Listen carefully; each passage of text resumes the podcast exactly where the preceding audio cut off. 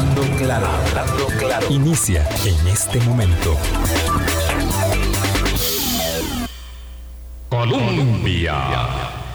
Con un país en sintonía, son en punto a las 8 de la mañana. ¿Qué tal? ¿Cómo están? Muy buenos días, bienvenidas, bienvenidos a nuestra ventana de opinión. Hoy es martes, es eh, eh, esta y las dos siguientes semanas, evidentemente, eh, permeada de manera muy enfática por el tema de la campaña político-electoral y algunas posibilidades, pocas tendremos, de ir insertando otros temas que son, vamos a ver, directamente, que están directamente vinculados con la política y también con la política electoral. De modo que hoy hablamos de economía y me complace muchísimo saludar aquí, como es ya habitual, a don José Luis Arce, economista que nos eh, apoya y que nos ayuda y que nos permite eh, contextualizar, entender, como para cualquiera que no sea economista, temas muy complejos. Y también a nuestro muy buen amigo, eh, primer día en este 2022 aquí en la mesa de Hablando Claro, don Fernando Rodríguez, también economista. ¿Qué tal, José Luis? ¿Cómo estás? Muy bien, muchas gracias por invitarme y un gusto siempre platicar con Fernando. ¿Qué tal, Fernando? ¿Cómo te va? Muchas gracias, feliz año a ambos y gracias. que a la orden. Yo digo que uno puede seguir diciendo feliz año mientras no se haya encontrado con, Eh, eso con- es, con sí, la gente, ¿verdad? Es que alguien dice, ay, no, pero si ya estamos en tanto de... Aunque sea febrero. No, aunque sea febrero, aunque sea febrero. Eh, vamos a ver si con la misma circunstancia, digamos, de, de sonrisa, este, nos encontraremos este eh, el lunes 7. Depende, eso es como, bueno, como el campeonato, eh, algunos quedan contentos, digo, me refiero a la actividad porti- deportiva, unos quedan contentos y otros no. Vamos a ver qué tan eh, contentos o no quedamos con esos resultados. Ese es el primer partido. Probablemente vamos a tener otro. No es la final No es todavía. la final todavía. Juego de exactamente. vuelta. Exactamente, falta juego de Ahorita están vuelta. todos los equipos, todos los equipos en la cancha. Sí, bueno, sí, digamos sí. que todos, no, pero digamos que eh, varios equipos en la cancha. Lo cierto es que más allá, lo planteábamos en la invitación, José Luis, eh, Fernando, más allá de estos fuegos artificiales, de todos estos enfrentamientos, unos, unos que son reales, otros que son construidos a propósito, como el de enfrentamiento que se ha inventado don Fabricio Alvarado con, con, con eh, don José María Villalta, que resulta ser real en sus consecuencias, digamos, para los efectos de las estrategias de campaña, más allá de los memes, de los anuncios que tienen contenido o que no tienen ningún contenido, que pretenden alimentar la- y seducir, lo cual está muy difícil, a los indecisos, que siguen siendo muchos. Más allá de todo eso va a haber un ganador, más tarde que temprano, de acuerdo con lo que dice José Luis. Y ese ganador que sea electo presidente de la República se va a encontrar con que tiene que seguir manejando la cosa pública. En un país que tiene un panorama económico, ah, digamos que moderadamente halagador, en una economía mundial que tiene un panorama menos halagadora que el que nosotros tenemos aquí en Costa Rica, y esa es la única verdad. Eh, tengo que decirle que ayer me sorprendió mucho cuando don Rodrigo Chávez dijo, candidato del Partido Social Democrático, que es que ya la pandemia va terminando y que la economía la estamos reviviendo. eh, mm, y, entonces me hizo pensar, además nos, nos dijo que ah, va a renegociar el acuerdo con el Fondo Monetario Internacional. Lo pongo todo esto como contexto porque lo que hizo el gobierno PAC es un torniquete eh, para mm, llegar con nadadito de perro al 8 de mayo. Aún así, el torniquete no se va a aprobar, dijo él, y él sí va a renegociar el acuerdo con el fondo. Varios a candidatos presidenciales, ustedes lo saben porque siguen esto muy de cerca, han dicho que quieren renegociar el acuerdo con el fondo. Acuerdo con el fondo sí, pero otro. Eh, varios han dicho eso. Entonces, mi primera solicitud de acercamiento al tema, José Luis Arce y Fernando Rodríguez, tiene que ver con esto eh, de los tiempos y de las posibilidades. No estamos en, en el filo del abismo como estuvimos en algún momento, pero ya como que se va dando por descontado que no se va a aprobar nada, no sé, este, en la Asamblea Legislativa y que hay que renegociar. ¿Hay tiempo para esto? Eh, ¿Cuál es el estado de la, de la economía? Ahora, digamos, podemos ver los números del Banco Mundial, de CEPAL y de- del Banco Central, pero así, eh, un primer acercamiento al tema, eh, José Luis. Sí, es, es, yo, yo creo que aquí hay que separar un poco como la paja del trigo, ¿no? En el caso de los candidatos presidenciales, yo siento que el mantra, eh, un tanto vacío de la renegociación con el fondo, básicamente es una forma de evadir el tema, por ejemplo, de cómo van a tratar de estabilizar y, y, darle sostenibilidad a las finanzas públicas. Eh, si, si, lo que vemos es básicamente, es muy útil desde el punto de vista electoral decirle a la gente no voy a, voy a estar en contra del convenio con el fondo porque sube impuestos, pero no, no dicen cómo van, en primer lugar, a financiar de una manera sostenible y responsable todo lo que se está proponiendo y además todos los cambios, todas las cosas que hay que mejorar y que hay que dar sostenibilidad en nuestras finanzas públicas que ya de por sí están deterioradas. Y eso aplica para cualquier signo ideológico. Vamos a ver, eh, si yo quiero un Estado fuerte, digamos, que, que, participe en la economía, que tenga una red de protección social grande, voy a tener que financiarlo de todas maneras y lo mejor que puedo hacer es asegurarme que esa financiación sea sostenible y sobre todo quizás me ayude también con temas de equidad o me ayude con otros temas que son también importantes. Entonces yo creo que esa primera parte en los candidatos desgraciadamente creo que su discurso en materia, en materia fiscal parece más pose que, que algo un poco más sustancioso. Ahora ya la, la, parte que es trigo de esta historia me parece a mí es que sí efectivamente es algo relativamente normal que una nueva administración renegocie los contenidos de un convenio con el fondo, digamos. decir, eso no es tan extraño. Lo que yo creo que hay que ser realistas es que eh, esa renegociación difícilmente va a implicar no aumentar la carga tributaria, difícilmente va a implicar no hacer ciertos ajustes en la forma en cómo distribuimos las cargas impositivas y difícilmente va a implicar no, no entrarle a temas que tienen que ver con cambios estructurales o con los temas de gasto. Entonces, eh, creo que hay que partir de eso, pero la renegociación probablemente va a ser un hecho, ¿verdad? O los ajustes al convenio van a ser un hecho y ese stand-by, por lo menos ese periodo de algunos meses en el convenio suspendido en alguna forma, creo que va a ser la norma hasta que sepamos quién va, quiénes van a ser el nuevo equipo económico y qué, cuál va a ser la nueva administración.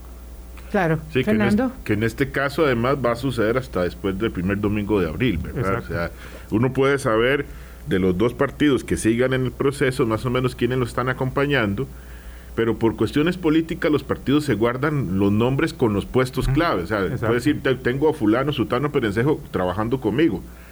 Pero no van a decir si, si fulano, sutano, perencejo van a ser ministro de Hacienda, presidente del Banco Central, etcétera. Entonces, eso va, va, a tardarse. Sume a eso que este, hay algunos movimientos que van a ser inevitables. O sea, nosotros estamos en medio de una discusión a nivel global, por ejemplo, sobre el tema del impuesto mínimo global, valga la redundancia y no, no nos vamos a escapar de esa discusión, o sea, tenemos que entrar a ella. Eh, asume además que la realidad que el, digamos que este proceso post pandemia, que todavía no estamos ahí, ¿verdad? no hemos salido de la pandemia, nos va a implicar, por ejemplo, en términos de, de, transición energética, va a tener impactos en materia tributaria. Todo lo climático, por ejemplo. Claro, y, y, eso pues va a tener que, que, que, provocar ajustes. En el, en el caso más obvio, nuestro impuesto a los combustibles, que es la tercera fuente de ingresos tributarios, va a reducirse si nosotros hacemos una transición exitosa. Y aunque no sea exitosa, si empezamos a hacerla, lo vamos a resentir. Entonces, es inevitable entrarle al tema este, tributario, como bien lo señala José Luis. Y yo además sumo un punto. Es muy probable que ningún partido político vaya a tener una mayoría sustancial en asamblea.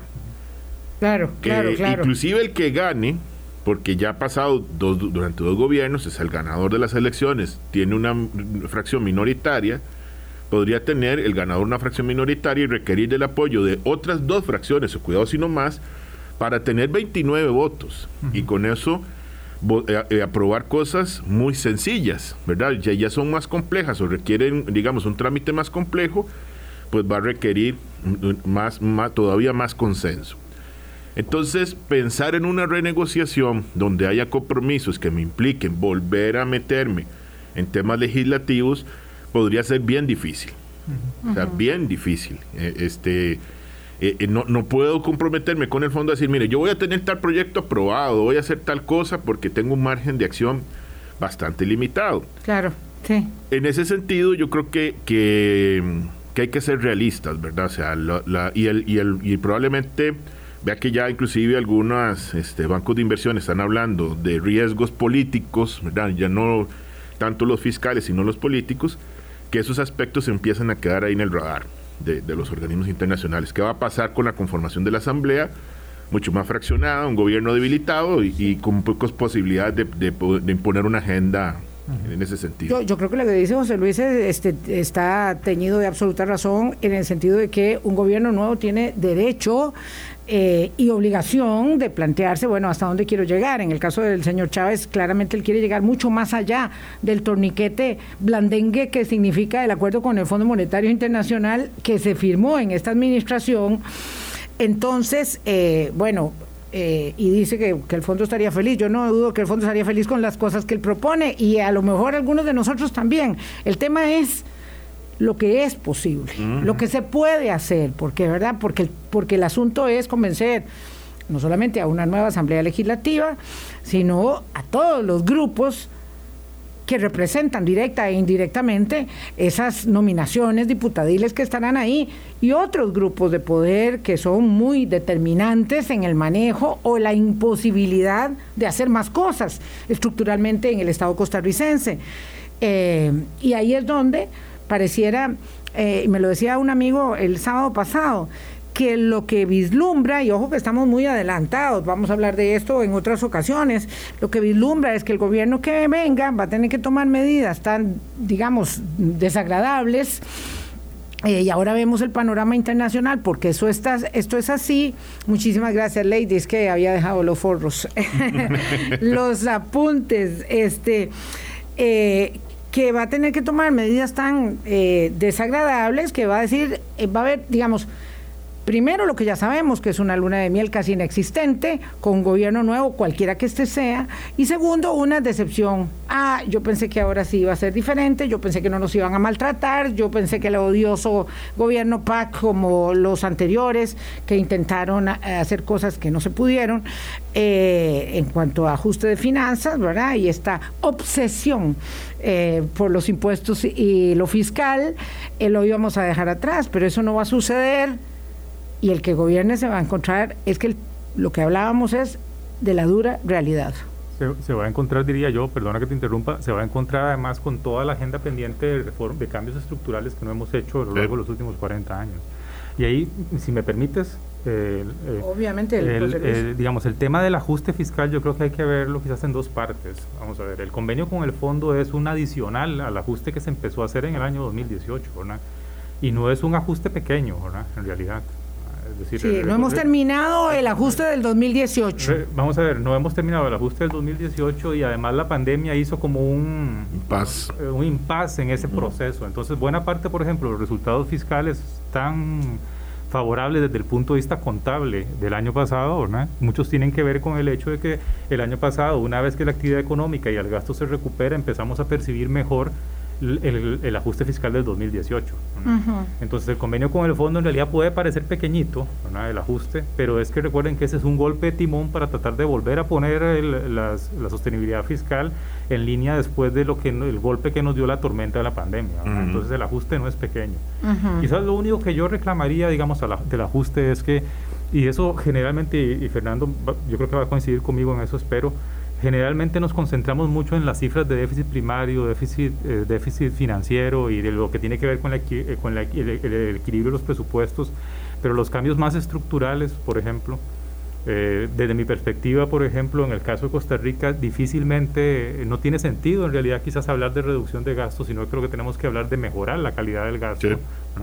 Ese tipo de cambios que son más profundos y quizás más difíciles esos, esos todavía quedan pendientes. Los retos que tienen que ver con cambio climático, con resiliencia ante los shocks externos y locales, todas esas cosas que tenemos que hacer y que al fondo le gustan, digamos, eh, y hay que hacerlo así, digamos, este fondo es muy distinto desde el punto de vista de economía política de lo que era el fondo hace algunas décadas. En los 90, claro. Eh, todo ese tipo de cosas nos estamos todavía bastante atrás en avanzar en, avanzar con ellas, y, y, ese es el, esos son los retos, digamos.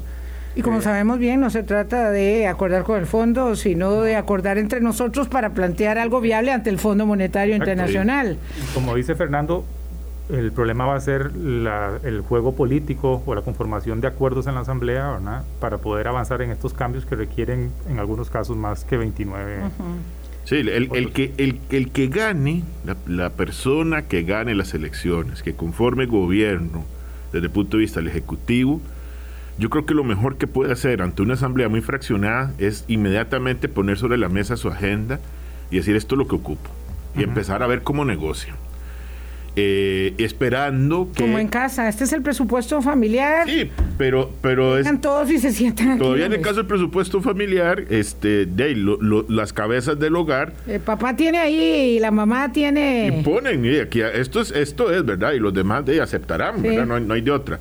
Pero aquí pasa por un proceso de, de, aprobación y uno no sabe con qué van a salir. Uno esperaría, y eso es una casi que un acto de fe, que las personas que llegan a la Asamblea tengan una vocación de negociación importante. claro, no se trata de que, de que sean responsables, porque obviamente, digamos, al Ejecutivo nadie le va a dar un cheque en blanco de entrada. Van a querer, digamos, auscultar. Además, se trata de diputados que tienen que ir a aprender, en la inmensa mayoría de los casos, ¿verdad? Escobas nuevas este, y relucientes, con un gran poder. O sea, imaginen nada más, y esto es cosa de realidad, yo lo señalaba el otro día, el poder enorme que va a tener don Fabricio Alvarado en esa Asamblea Legislativa, por ejemplo. No hay ningún de las personas que usted ve encabezando los partidos, en, digamos, en, las provincias, no hay ninguna que haya estado en Asamblea ya. O sea, que, los partidos anteriormente tenían gente que repetía. Lo cual Digamos que efecto, excepto el mismo Fabricio. Bueno, Fabricio Alvarado podría ser uno, que, quizá de los únicos. Pero entonces, claro, ¿qué vocación de negociación van a tener en ese sentido? Ahora, eh, siguiendo lo que decía José Luis, vamos a ver, el, el, este, este 2021 parece dejar un déficit mucho más bajo que todos los años anteriores, lo cual es favorable. ¿Por, qué parece, Fer? Porque, vaya, hay que esperar los datos de diciembre, ¿verdad? Que yo ah, espero que salgan esta semana, pero por el momento en noviembre y, haciendo cálculos de lo que pudo haber sido diciembre, en, pareciera que el déficit va a quedar por debajo del 5% del PIB, lo cual es, es, es, bueno. Me golpeo con una piedra en el pecho. Podría ser que el nivel de deuda deje de crecer, inclusive se reduzca ligeramente.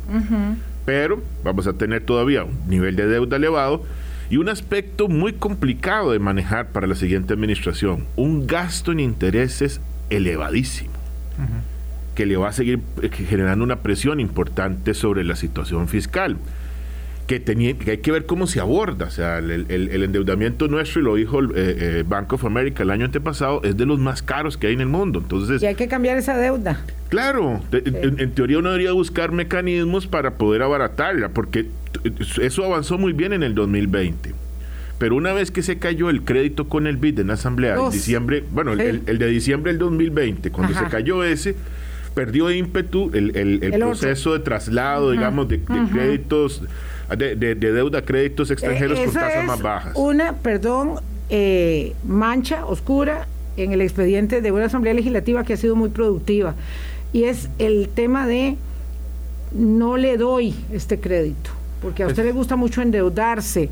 Eh, no le doy este crédito y perdimos dos créditos de canje de deuda. y, es parte, parte del problema también, ese yo creo que coincido que es una mancha oscura en ese sentido, porque además yo creo que es desconocer que el ajuste requiere esas dos partes que menciona Fernando.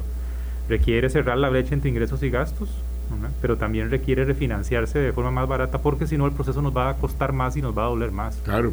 Y por eso es quizás la importancia del convenio con el fondo. Más que lo que logremos reducir el déficit con el ajuste adicional, ¿no? Aquí el tema es cómo financiar los, vencimientos y eh, la refinanciación de la deuda pública los próximos años con costos más bajos, ya sea porque podamos acceder a financiamiento de BID, Banco Mundial, en mejores condiciones, del mismo fondo, o porque si nos portásemos bien, lograríamos bajar los costos de mercado de nuestra deuda y poder entonces eh, mejorar y hacer más rápido el proceso. Esa parte es muy importante. Lo que yo siento a veces y yo no sé si es un problema de narrativa del gobierno o de, o de entendimiento, de oportunismo político de los grupos que están en el, legislativo. Yo quizás que soy un poco más ingenuo, a veces creo que es un tema de, de, entendimiento. Eh, a mí me parece que ha faltado un poco como la explicación acerca de cuál es la naturaleza del, ajuste completo. Y eso hace entonces que, la, que, que, tendamos a ver parte solamente, a dejarnos las que nos interesan y no darnos cuenta que este es un tratamiento completo que es una forma de tratar un problema, ¿verdad? Que requiere todos los componentes, la financiación, el ajuste fiscal, el, ajuste por el lado del gasto. De, vamos a una pausa. Fernando, pero rápidamente, desde tu perspectiva, le podrías contestar a José Luis cuál es eh, tu, tu, visión. ¿Es, ¿Es, es, falta de entendimiento? Se lo, voy a contestar con, con, una frase que usa mi mamá: es que a veces se junta el hambre con las ganas de comer. Un poco de cada cosa. Sí, sí, sí, hay, hay de los dos lados. Estoy de acuerdo, 8.20, vamos a pausa. Hablando claro.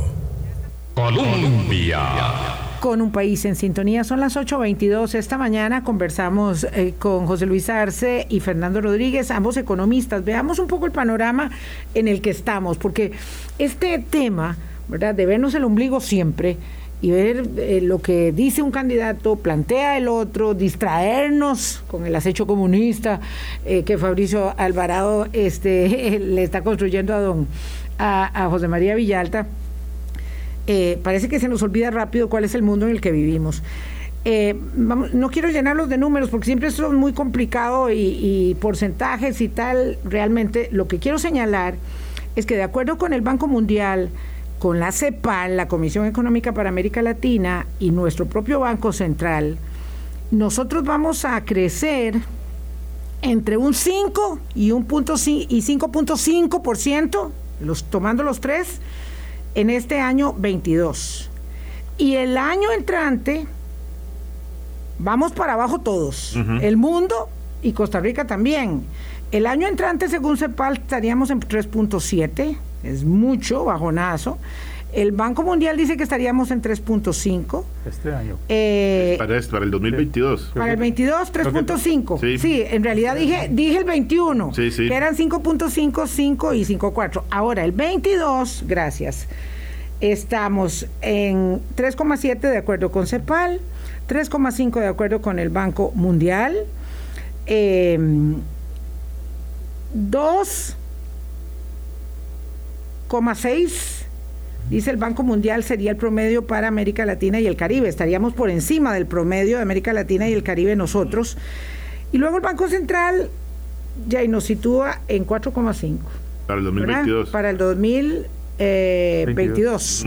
22. Sí, 21, en el 21 5,4 y en el 22 4,5. Entonces, lo que dicen estos organismos internacionales es, eh, tenemos el efecto a, corto plazo del Omicron. Tenemos presiones fiscales, tenemos presiones inflacionarias, tenemos eh, evidentemente eh, crisis de demanda y abastecimiento de mercancías, aumento de la desigualdad, eh, de desigualdades, porque son diferentes tipos de desigualdades, temas, digamos, de incertidumbre respecto de gasto público y políticas eh, monetarias que entran, me llamó mucho la atención, el Banco Mundial dice, en territorio desconocido. wow, o sea, eso, no me gusta nada el territorio desconocido. Eh, sí, un poco. Exacto, eso dice el Banco Mundial. Y entonces, eh, entonces ellos plantean que la desaceleración va a coincidir con la ampliación de divergencias enormes en tasas de crecimiento entre economías avanzadas y las economías emergentes y las nuestras en vías de desarrollo. Entonces, a ver, crecimientos muy lentos, digamos que suficientes para restablecer la producción y la inversión, pero lentamente. Entonces, ese es el panorama. El gobierno que venga la tiene difícil y va a encontrar, por tanto, digamos, una ciudadanía muy cansada, demandando respuestas de eficacia y celeridad y casi, que es el problema de que nos engañamos, casi queremos soluciones mágicas, eso no va a pasar. No, no, vamos a ver. Y, todavía no sé si esos números están actualizados al efecto Omicron, ¿verdad? Que, todavía, sí, que todavía. No, porque son de la semana pasada del Banco ah, Mundial y CEPAL, son muy recientes. entonces habrá que esperar que, que el, sucede. El verdadero efecto. Porque mucho de lo que está sucediendo con Omicron ya no es una presión enorme sobre el sistema hospitalario que se está produciendo en algunos lugares, pero no es ese efecto, digamos, de Delta o de las variables anteriores sino el, el problema el ausentismo laboral extendido, ¿verdad? Las incapacidades. ya, lo vimos en las aerolíneas. En diciembre se suspendieron miles de vuelos de distintos destinos y, a, distintos lugares. Y, eso parece que se ha ido extendiendo a otras, otras zonas. Este, y, eso produce además desabastecimiento. Podríamos tener una segunda ronda de aumento de costos de transporte. Ya había, ya había habido un aflojamiento de esos costos a final del año pasado, pero recordemos que, por ejemplo, en el caso de China, China maneja una política muy estricta de control del, del, del, del, COVID, la famosa política de COVID cero. Se llama este régimen no democrático. Sí, bueno, y, y, y eso produce que entonces... sanitaria claro, cuando se, Cuando se, cuando se encuentra un caso en algún lugar, o sea, hay un, un, un, confinamiento severo y eso implica, por ejemplo, o podría implicar que se vuelvan a cerrar puertos y todo eso. Bueno, entonces podríamos tener una segunda ola de todas esas situaciones. En ese contexto empieza el próximo gobierno. Es en ese contexto. Un crecimiento debilitado, afectado por Omicron y las consecuencias que esto puede presentar en el tema de política monetaria. La gran pregunta, ¿el fenómeno inflacionario actual es, es un fenómeno permanente o es temporal? se deben tomar medidas, por eso por eso la frase del Banco, del Banco Mundial, que es un poco literaria, como decía José, pero que, que es real, o sea, es, es, un terreno desconocido porque uno no sabe si entonces los bancos centrales van a tener que empezar a tomar medidas para enfrentar el problema o van a seguir esperando a ver qué va a suceder. Ojo que la inflación en Estados Unidos ya tocó un, top, un punto, o sea, un un tope histórico, un 7%, interanual. Sí, sí, a mí eso me da terror. Y bueno, no, todavía nosotros estamos dentro del rango del Banco Central nuestro, pero con enormes expectativas. Pero ya el banco, incluso nuestro Banco Central ya empezó a, enviar, las primeras señales de que está cambiando su dirección de política. Y ahí es interesante una cosa. ¿Cuáles señales, José Luis? Eh, digamos, eh, en la última reunión de política monetaria, el Banco Central de Costa Rica decidió aumentar la tasa de política monetaria, que todavía no nos pone una situación, diría yo, de, de, una política monetaria restrictiva, pero que lanza las primeras señales de que se está cambiando esa, esa postura. Y ahí hay una cosa interesante con lo que plantea Fernando. Está la preocupación de la inflación internacional por el shock que implica sobre el, nivel de ingreso real local, es decir, eso nos ralentiza, hace más lento el, crecimiento de las economías como la costarricense por el impacto negativo que tienen los aumentos en los precios de materias primas sobre nuestros países que nos importan, pero también los cambios en la política monetaria a nivel internacional, las tasas subiendo, por ejemplo, en las economías avanzadas, eh, generan, digamos, Em, maremotos o mareas muy fuertes o corrientes muy intensas en, los, en las corrientes de capital internacionales. y eso entonces también nos afecta en las condiciones financieras. Eh, yo creo, digamos, que, que, que, está, lo que vamos a ver este año básicamente es ese proceso, la continuación de ese proceso de ajuste ante el shock pandémico y, y sin duda alguna creo yo vamos tenemos que ser menos optimistas en relación con el crecimiento por lo que sucede con los precios de las materias primas, por la gran incertidumbre en relación con China, ¿verdad?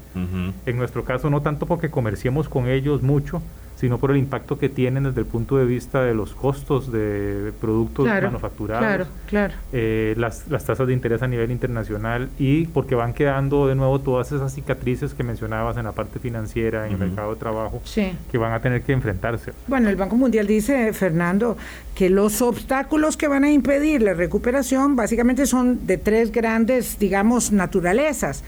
Uno, que lo hablábamos antes de la pausa, es justamente el de que las deudas, porque el tema de los gastos públicos y las deudas, el endeudamiento es una enfermedad pandémica, digamos, eh, en el globo. Entonces, uno es el de las deudas sostenibles. Cada vez va a ser más difícil lograr éxito eh, en la toma de las decisiones de los responsables de la formulación de políticas para el canje exitoso de esas deudas, ¿verdad? Entonces dice que el curso de la próxima década será esencial eh, y en ese sentido incluyen el término de la cooperación global eh, y, digamos, desarrollo verde, resiliente, todo lo que tiene que ver inclusivo. Bueno, entonces un tema tiene que ser la deuda. El otro tema es lo que menciona José Luis, el auge y la caída de los precios de los productos básicos, ¿verdad? Principales en la exportación de naciones emergentes y en desarrollo como la nuestra. ¿verdad? Los precios colapsaron en el momento del COVID y luego aumentaron de manera abrupta, abrupta en, eh, en algunos casos, ¿verdad? Digamos, de máximos históricos. Y el tercer tema es, que ese no se puede soslayar, el impacto en la desigualdad profundizado también por la pandemia. Ayer lo, lo, señalaba Oxfam en el sentido de que este, un grupo muy reducido de personas vio incrementarse de una manera muy exagerada sus, sus ingresos, su, su, capital, mientras que la mayor parte de los habitantes del planeta la pandemia les afectó en sus ingresos. Entonces tenemos una población más empobrecida. En nuestro caso, este, la pobreza se vio afectada. Cuando la, la uno la mide por el nivel de, de, por la línea de pobreza, probablemente el efecto no es muy grande pero hay una, hay una realidad en el caso nuestro. Hay mucha gente que vive en esa frontera de la línea de pobreza. Uh -huh. Y es tan particular que, que, que, el movimiento en el costo de algún bien importante puede hacer que la gente entre o salga. Si usted mide la pobreza, en el caso nuestro, por ejemplo, el próximo mes es muy probable que mucha gente ya salió del, nivel de pobreza. ¿Por qué? Porque se redujo el costo del gas para cocinar. Y no es que la gente vive mejor, es que simplemente quedaron apenas por encimita la línea pobreza. Pero es un montón de gente que el Estado de la Nación señalaba que, que, vive en condiciones de vulnerabilidad. En cualquier momento entra a ser pobre o sale dependiendo de sus ingresos, gente que trabaja mucho en actividades informales, etc. Y esas vulnerabilidades se, se exacerbaron con la uh -huh. pandemia. Tenemos un nivel de desempleo que todavía nos está costando reducir, o sea, lo hemos venido haciendo, pero bueno, una, una, cosa que hemos visto en la Universidad Nacional es que nuestro crecimiento es cada vez menos pro empleo. Uh -huh. O sea, cada punto de crecimiento, conforme pasa el tiempo, crea menos empleo. Mire, tanto es así, eh, lo interrumpo Fernando para que por favor te cede con José sí. sobre este tema, ¿verdad? Que es uno de sus fuertes, don Fer, es que de acuerdo con la OIT, el desempleo de Costa Rica eh, va a ser del 17% que es casi el triple de la tasa mundial que se proyecta en 5.9%.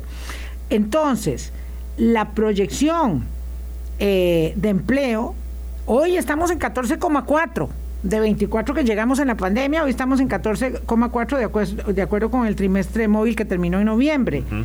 con tendencia a la baja. Pero resulta que, de acuerdo con la OIT, no vamos a lograr seguir bajando ni de a poquito ese 14,4, sino que dice que podríamos llegar al 17%. Entonces, mi, yo no sé si ustedes están de acuerdo con esto, porque veo a José con cara de sorpresa. Eh, esto lo que presagia es, y es lo, mi preocupación, digamos, como defensora de la, de la institucionalidad democrática, es que el gobierno que viene tiene casi...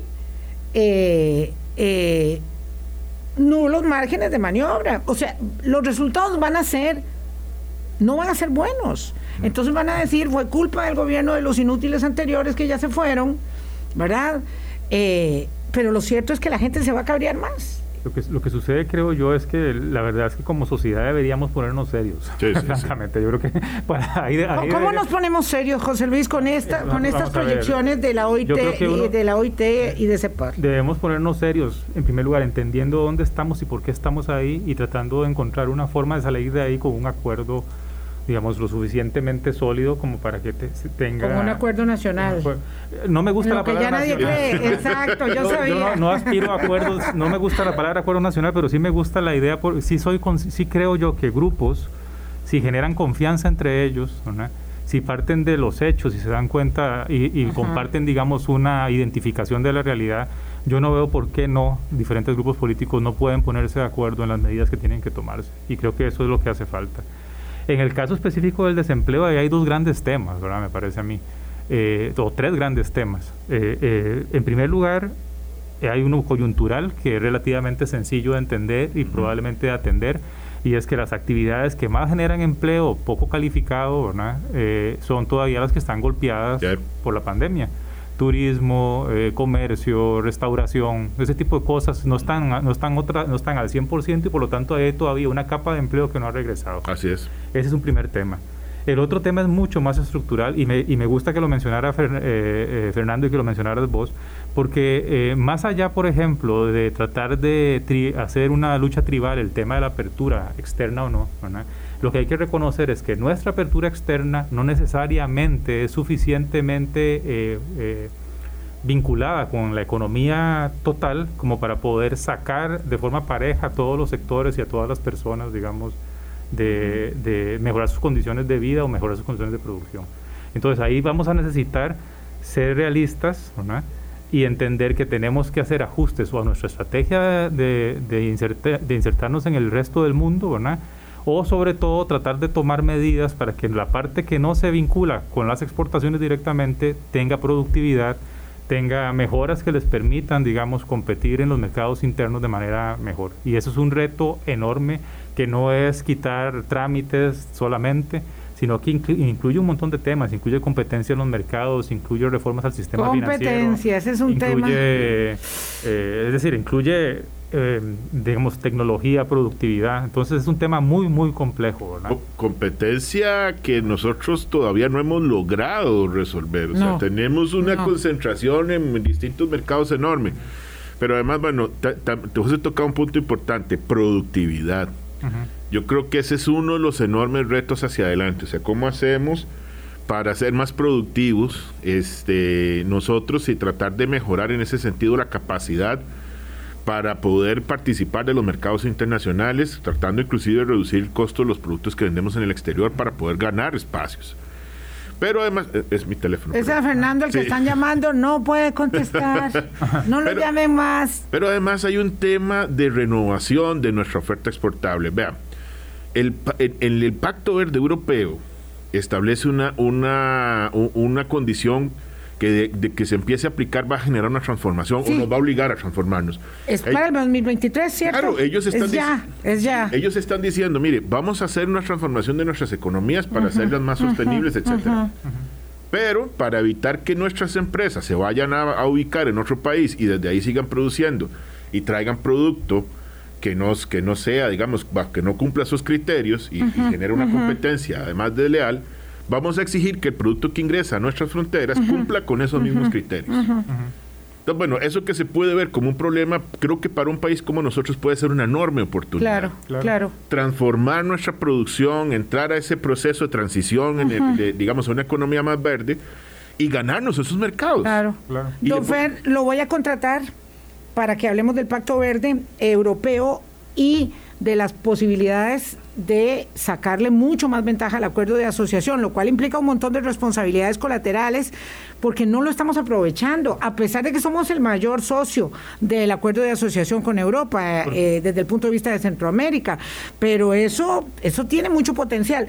Eh, perdón, que te interrumpí, José Luis. No, no, más bien en ese sentido y, y muchos de los problemas que tenemos para poder articular ese tipo de cosas es que estamos llenos de prejuicios y muchas veces de visiones muy cortoplacistas yo creo pues que, claro. Yo creo, en primer lugar, el prejuicio, por ejemplo, de que los temas que tienen que ver con cambio climático son un lastre para la economía en el sentido tradicional. Eso, la verdad, es una visión que, que ya casi ningún experto en economía comparte en el sentido, sino que más bien es una oportunidad, de crecimiento para las empresas. que tiene que, que tiene que acompañarse, eso sí, de políticas públicas. De moverse. de moverse, exactamente.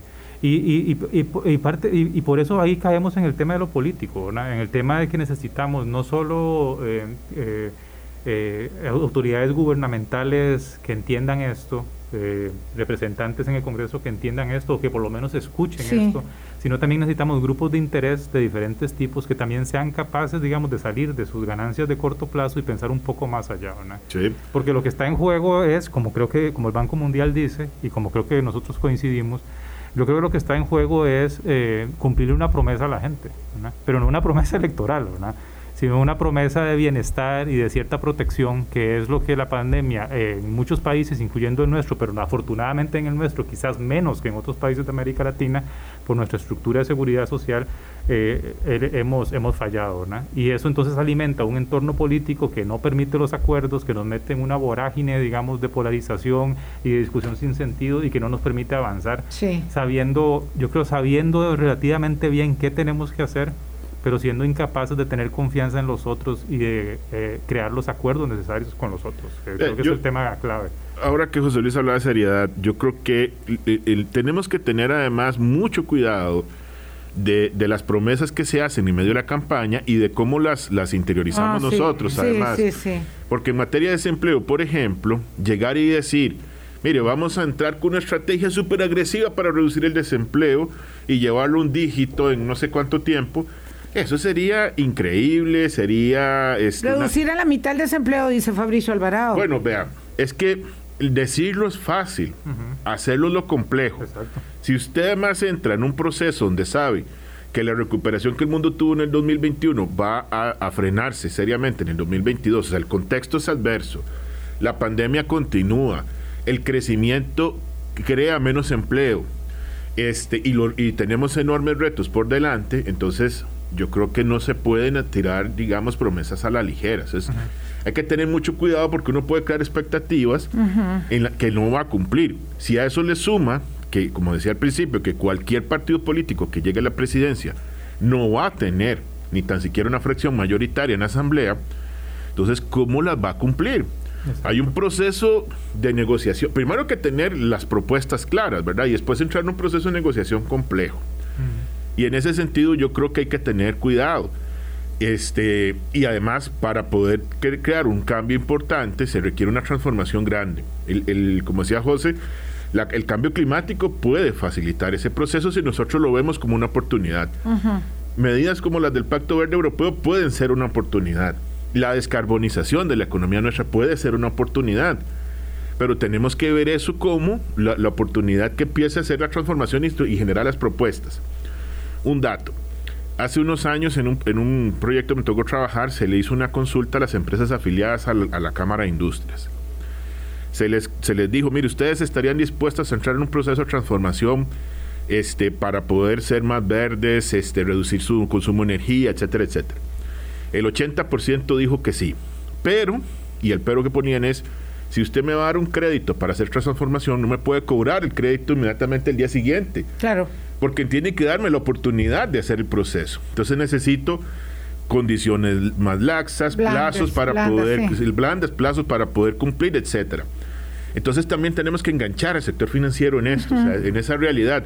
Los recursos para hacer la transformación que ocupamos tienen que hacerse en condiciones muy distintas a las que tradicionalmente se han otorgado. Claro, claro. No podemos esperar resultados diferentes haciendo lo mismo. 843, permítanme, Fernando Rodríguez y José Luis Arce gracias por la lección. Eh, cuando digo contratarlo, pues bueno, lo contrató un café. Ese es el tema, de invitarlo nuevamente al programa. Lo que sí sería muy bueno es que ustedes pudieran darles charlas de inducción a los nuevos diputados. Esto me parece que es fundamental.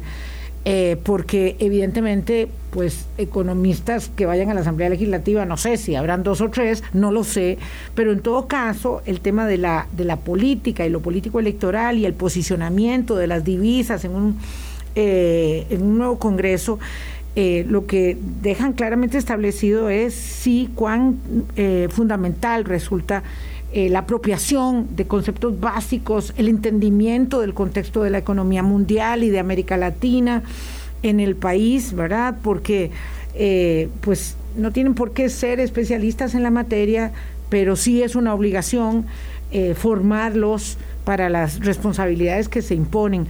Pausa y regresamos. Hablando claro. Colombia. Un país en sintonía 847 de hoy en 8. Esto ya es un poco sacando pecho. De hoy en ocho cumplimos 15 años, así que, ah, bueno, el que, será, el que será virtual, pero ustedes que han sido y son y serán, espero, amigos de la casa, eh, quiero compartirles esa, esa alegría. Eh, son tiempos complejos. Este, les puedo decir que en estos 15 años eh, y por supuesto más en 34 que hemos vivido en el ejercicio profesional, 36 eh, lo cierto es que eh, eh, cada vez es más complejo el asunto, cada vez es más cuesta arriba, pero siempre edificante.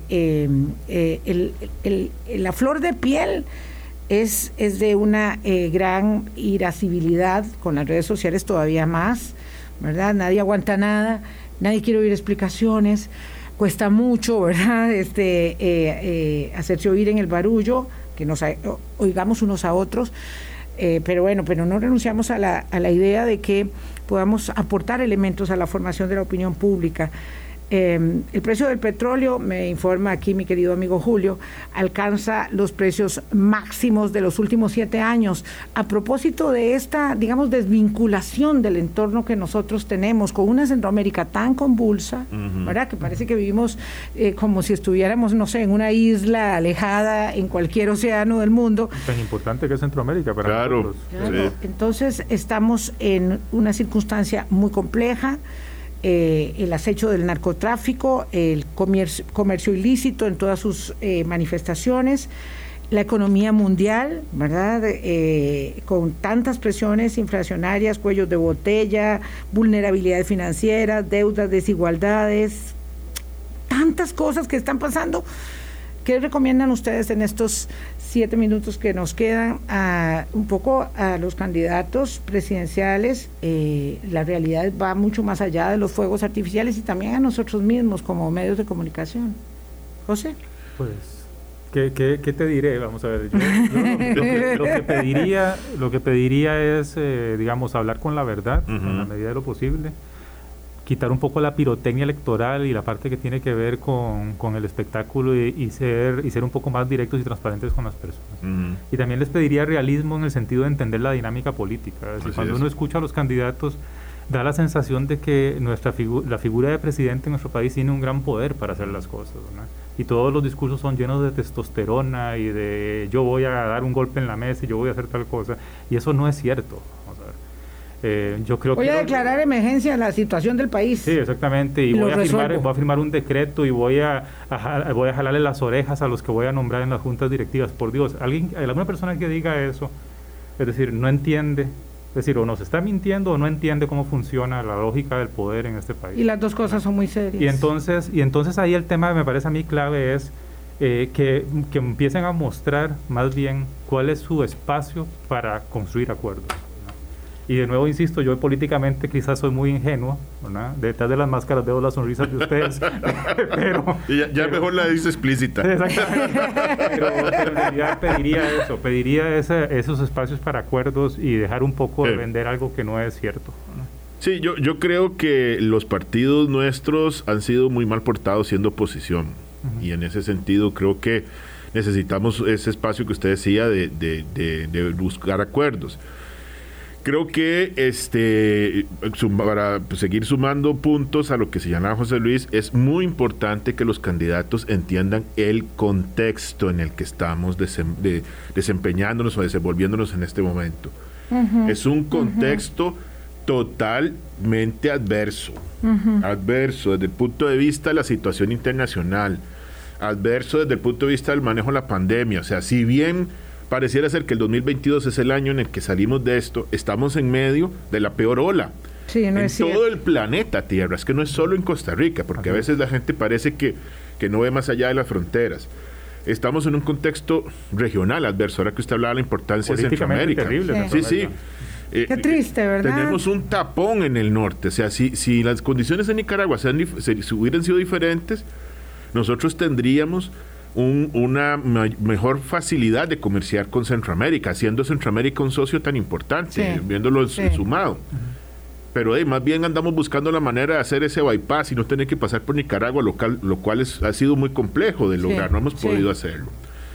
Y este tenemos un contexto que todavía fiscalmente en el caso nuestro eh, es, adverso, ¿verdad? O sea, insisto, si bien algunos números del año anterior fueron favorables, todavía tenemos ahí una tarea por hacer. La CEPAL decía, antes de la pandemia, que la década que había transcurrido entre el 2010 y el 2019 podía llamarse una década perdida. Sí, sí. Eso dijo antes de la pandemia. Sí, sí, sí. O sea, eh, eso que estamos montados en la década perdida en, en, un par de años que se convirtieron en un abismo en términos de, de crecimiento, de empleo, de un montón de cosas. Inclusive destacó una pérdida gigantesca de vidas humanas, ¿verdad? Muy lamentable, producto de, esta enfermedad. Y con efectos de largo plazo, que mucha gente todavía va a tener efectos en función de eso. En esa realidad tenemos que insertar las propuestas que, que los partidos eh, este, traen. Y yo, digamos, vuelvo a plantear lo que decía José Luis, que es importante tener seriedad, ser responsables. No se le puede vender a la gente humo, humo porque este, después van a esperar ver cosas, eh, transformaciones mágicas y no se pueden hacer. No, se el, puede. El, daño mayor, digamos, más que a su credibilidad personal de los, de, los, candidatos de los partidos políticos, es el daño que están haciendo a la convivencia democrática.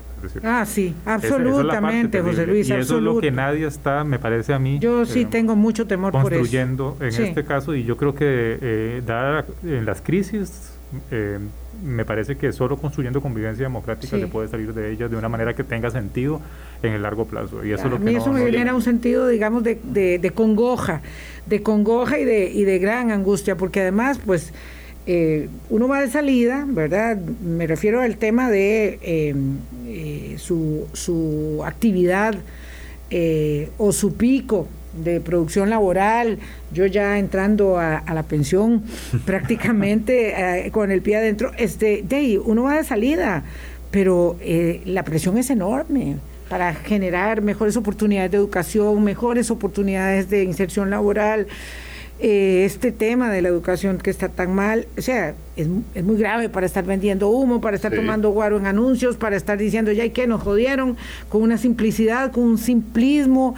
Qué tristeza de campaña. Los problemas son mucho más complejos de que la forma en la que los han venido abordando en esta campaña. Sí. Mucho más complejos. Un presidente no tiene, por más presidencialista que tenga nuestro sistema, no tiene poderes para resolver esto por sí solo, ni tampoco tiene una varita mágica.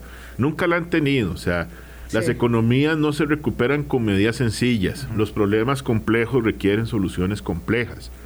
Y las soluciones complejas nuestras pasan por un acuerdo político en la Asamblea Legislativa, donde vamos a tener además una Asamblea mucho más fraccionada que la actual. Y hay, y hay un tema que yo añadiría, digamos, hay una disociación ética. Eh, las, las, las habilidades que necesitamos para poder generar la política pública y las medidas para salir de esto requieren acercar eh, posiciones opuestas. Y para ganar una elección algunos han entendido, o se ha entendido que más bien lo que hay que hacer es alejarlas y polarizar.